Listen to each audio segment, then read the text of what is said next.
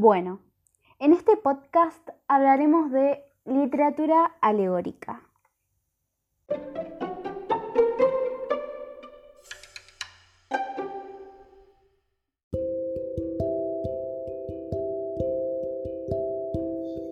Para introducirnos en el tema es importante definir qué es alegoría.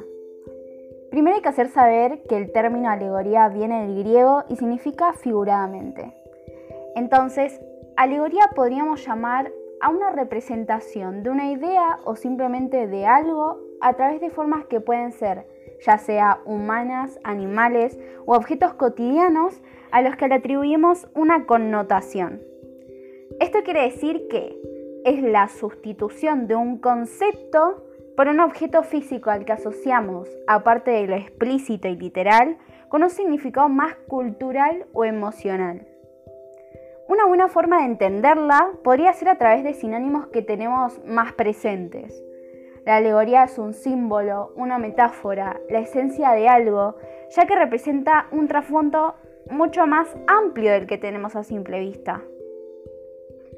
Esta suele ser muy utilizada en el mundo de las artes y del pensamiento, en la literatura, en la filosofía, en la pintura, y dependiendo de su contexto puedes apuntar a cosas distintas. Pero en lo que a literatura se refiere, es una manera de hablar o de escribir de un autor que depende directamente del uso de aquellas metáforas, para dar un mensaje mucho más allá de lo escrito, algo que ellos están sintiendo o viviendo y no puede ser contado abiertamente, o que necesita de esta alegoría para ser mejor entendida y que llegue aún más a la sociedad. ¿Y con qué podríamos relacionar para poder captar esta alegoría de la que se habla? En la literatura podría encontrarlo en la hormiga de Marco de Nevi. Las hormigas simbolizan a la sociedad, a los libres que buscan saber más allá de los límites y a aquellos cerrados, necios, conformistas que se sumergen en un pozo de ciega aceptación, eliminando toda posibilidad de cambio y progreso evitando salir de lo que llamamos la zona de confort. Si vamos mucho más allá, un ejemplo que en mi caso particular me quedó muy grabado, es el hecho de que la historia que se relata en El Señor de las Moscas es una inmensa alegoría. Es una obra llena de símbolos y representaciones.